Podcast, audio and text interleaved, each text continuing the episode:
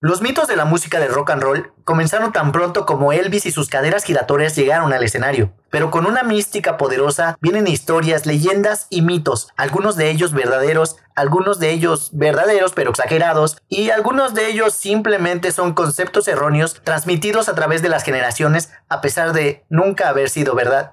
Esta es quizás la principal razón por la que el rock and roll siempre ha sido un campo minado de mitos y leyendas urbanas. En esta lista vamos a descubrir las historias reales detrás de algunos de los rumores más locos del rock. Aquí te dejo 12 leyendas urbanas del rock and roll. El Club de los 27. El club más exclusivo de rock está formado por músicos que murieron a los 27 años. Primero están Jim Morrison, Janis Joplin y Jimi Hendrix, quienes sucumbieron a las drogas y o al alcohol en fechas muy cercanas entre sí, y todos a la misma edad. Esta coincidencia conduce a que los medios de comunicación idearan un mítico Club de los 27, donde las estrellas del rock de esa época se van cuando su tiempo ha terminado. Más tarde, Kurt Cobain se quitaría la vida a la misma edad. Y esto, combinado con el dolor de su madre, al, en sus propias palabras, unirse a ese estúpido club, revivió los mitos del Club de los 27. Si bien es cierto que muchas leyendas del rock murieron a la misma edad, solo muestra el riesgo ocupacional de ser músico, no una maldición. Estos rockeros no murieron porque tenían 27 años, murieron a causa de las drogas y el alcohol. Sin embargo, su edad no tenía nada que ver con su muerte, aparte de ser la edad que tenían cuando murieron. Por otra parte, aunque hay un gran número de músicos que murieron a los 27, hay un número mucho mayor que no lo hicieron. White Stripes. La leyenda dice que Jack White y Meg White son hermanos. Pero en realidad este rumor fue realmente iniciado por Jack, quien originalmente afirmó que él y Meg eran hermanos durante los primeros días del ahora desintegrado grupo The White Stripes. La realidad es que Jack y Meg no están relacionados en absoluto. Estuvieron casados por un tiempo, pero se divorciaron hace muchos años. Jack, nacido como Jack Gillis, tomó el apellido de Meg durante su matrimonio y decidió mantenerlo después de su separación. Así que si alguna vez escuchas a Meg decirle a un entrevistador, amo a Jack White como si fuera un hermano pequeño, no caigas en su juego. En este punto les encanta jugar con los medios de comunicación y los fans. Elvis Presley. Dicen que Elvis declaró que lo único que los negros pueden hacer por mí es comprar mis discos y darle brillo a mis zapatos. Según algunas personas, esta frase, que nunca fue verificada o presenciada por ninguna persona creíble o existente, confirma la creencia de que Elvis era un racista cínico que robó todo lo que sabía de los afroamericanos. No hay duda, y Elvis nunca negó que estaba fuertemente influenciado por la música negra y los músicos negros.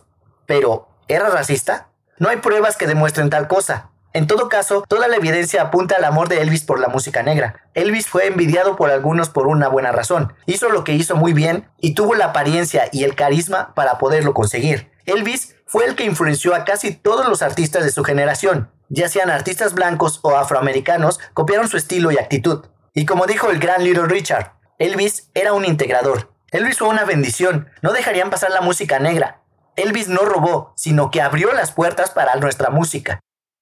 Mama Cass. Un sándwich de jamón a medio comer fue encontrado cerca del cuerpo de la cantante Mama Cass Elliot en un piso de Londres, llevando a los medios a unir los puntos y declarar que comió hasta ahogarse y morir. Esto no es cierto, y nunca tuvo nada de verdad. De hecho, la muerte de Elliot de un ataque al corazón probablemente se debió al estrés en que ella misma se puso a través de una forma extrema de ayuno, tratando de perder rápidamente una gran cantidad de peso. Como tantas otras leyendas urbanas, el rumor del sándwich de jamón se ha convertido en un hecho aceptado, a pesar de que no es cierto en lo más mínimo. A diferencia de otras historias, esta leyenda urbana tiene una verdadera víctima detrás de ella, una gran cantante que murió antes de su tiempo. Buddy Holly. Mientras que la historia recuerda que el trío de Buddy Holly, Richie Valens y Bip Bopper murieron en un accidente de avión en el día que la música murió. La mayoría de la gente no sabe que la futura superestrella Waylon Jennings tocaba el bajo en la banda de Holly, y pudo haber causado indirectamente su muerte. Holly había alquilado un avión para llevarlo a él y a la banda a su siguiente presentación, y siendo un buen tipo, Jennings cedió su asiento a Big Bopper, subiendo a un autobús. Cuando los miembros de la banda descubrieron los arreglos para el viaje, Holly reprendió a Jennings diciéndole, espero que tu viejo autobús se congele. A lo que Jennings respondió igualmente en tono de broma, bueno, yo espero que tu viejo avión se caiga, lo cual sucedió. Pensando que había puesto una maldición en Holly, Jennings se culpó por el accidente y llevó la culpa con él por el resto de su vida. Pero las palabras y las maldiciones no hacen que los aviones estrellen. Y en este caso, fue un error del piloto y el mal tiempo, no la broma de Waylon Jennings lo que envió a Holly a su muerte. Phil Collins. Tal vez la más conocida de todas las leyendas urbanas del rock es una historia persistente que pone a Phil Collins escribiendo su canción En el aire esta noche después de que él estaba conduciendo una noche y fue testigo de un hombre ahogándose, mientras que otro hombre se paró en la playa viendo a la víctima hundirse. La historia va incluso más allá, con Collins estrenando la canción en vivo en un concierto, habiendo enviado boletos al hombre que fue testigo del ahogamiento. Él entonces ordenó que proyectaran una luz sobre el hombre, diciéndole a la audiencia que esta nueva canción estaba dedicada a él. El testigo, públicamente avergonzado por una estrella de rock, se va a su casa y se suicida. El problema es que absolutamente nada de esto sucedió. ¿Cómo podría ser capaz de ver algo de esto sin estar lo suficientemente cerca como para poder salvar al hombre que se ahogaba? ¿Cómo sabía quién era el testigo? ¿Por qué un hombre sería invitado al azar a un concierto de Phil Collins por Phil Collins y pensaría que eso es algo normal? Aerosmith. Varias historias han girado alrededor de Aerosmith respecto a la casi compra del avión que más tarde se estrelló y casi mató a todos en Liner Skinner. Algunas versiones incluso ponen a los miembros de la banda experimentando una premonición sobre el accidente y evitando su propia muerte en el proceso. Lo que realmente sucedió es mucho menos místico y se basa en una buena observación y fuertes recursos humanos. Justo antes del accidente de Skinner, el jefe asistente de operaciones aéreas de Aerosmith, sí, eso es un trabajo, revisó el avión que posteriormente Skinner alquiló y lo consideró indigno de la banda de Boston, ya sea porque vio a la tripulación bebiendo o el motor en llamas. Desafortunadamente para Skinner, no tuvieron tal suerte y pasaron años tratando de recoger las piezas del incidente. Keith Richards no es ningún secreto que Keith Richards, el guitarrista de los Rolling Stones, ha abusado de las drogas a lo largo de su vida. El rockero ha sido objeto de un rumor desenfrenado que simplemente no desaparecerá, alegando que estaba tan desesperado por limpiarse de heroína para poder realizar una gira europea en 1973 que fue a una clínica en Suiza y que toda su sangre fue reemplazada por sangre limpia. Pero el guitarrista ha negado la historia, diciendo que esta historia fue una broma que él contó porque estaba cansado de responder preguntas sobre las drogas. Las personas enteradas sobre el tema han dicho que lo más probable es que simplemente se sometió a hemodiálisis para filtrar las toxinas de su sangre. De cualquier manera, no existe una manera real de cambiar la sangre de una persona. Gene Simmons se dice que el vocalista y bajista de Kiss, Gene Simmons, famoso por sacudir la lengua como parte de sus actos en el escenario, tenía una lengua de vaca unida quirúrgicamente a la suya.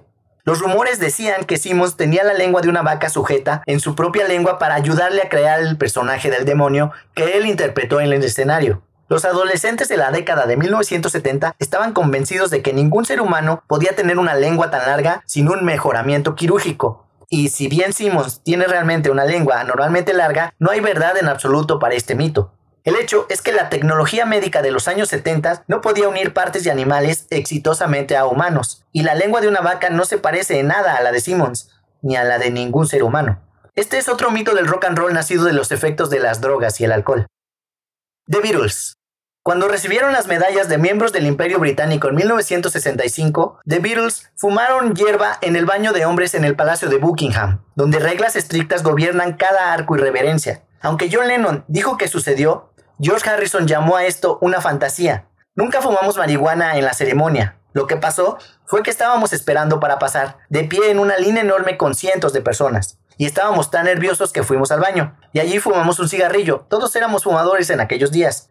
Años más tarde estoy seguro de que John estaba pensando y recordando. Sí, fuimos al baño y fumamos. Para él el cigarro se convirtió en un porro, porque ¿qué podría ser lo peor que podrías hacer antes de conocer a la reina? Fumar un porro pero eso nunca lo hicimos. Debbie Harry. ¿Fue la cantante principal de Blondie una potencial víctima del asesino en serie Ted Bundy en la ciudad de Nueva York? A principios de los años 70, la futura cantante de Blondie aceptó un paseo de un desconocido en Nueva York, pero se alarmó cuando vio que el coche había sido despojado de las asas de las puertas y las ventanillas. Ella logró escapar y se dio cuenta más tarde que el conductor era el asesino en serie Ted Bundy. Debbie Harry, la fuente de la historia, recuerda el paseo con aterrador detalle pero no hay manera de que hubiera sido Ted Bundy. El asesino en serie nunca pasó ningún tiempo en Nueva York durante sus olas de asesinatos, y por lo tanto no podría haber casi asesinado a Debbie Harry o cualquier otra persona que vivía ahí en ese momento. Lo más probable es que sea un simple caso de prejuicio de confirmación. Courtney Love. Se dice que Courtney Love asesinó a Kurt Cobain, pero no importa qué tanto estén en desacuerdo los fans, la triste realidad es que Kurt se suicidó. Luchó toda su vida con el trastorno bipolar y la adicción a las drogas y trató de suicidarse varias veces antes. Sin embargo, hay muchas preguntas sin respuesta acerca de su muerte que alimentan las mentes de las personas que inventan tales teorías y conspiraciones. El investigador privado de California, Tom Grant, sostiene que se probó que el cuerpo de Kurt tenía tres veces la cantidad letal de heroína, lo que sugiere que una herida de bala autoinfligida sería prácticamente imposible. Grant también cree que Courtney Love estuvo involucrada en el asesinato de Kurt Cobain, pero no hay evidencia que respalde su afirmación. También hubo acusaciones de la hija de Courtney y Kurt de que su madre era una figura materna inestable que mató a sus animales domésticos y constantemente tomaba píldoras e iniciaba incendios fumando en la cama, lo que sirvió solamente para revivar los rumores sobre Courtney asesinando a Kurt. ¿Y tú, crees que son solo leyendas o alguna tiene algo de verdad? Eso es todo amigos.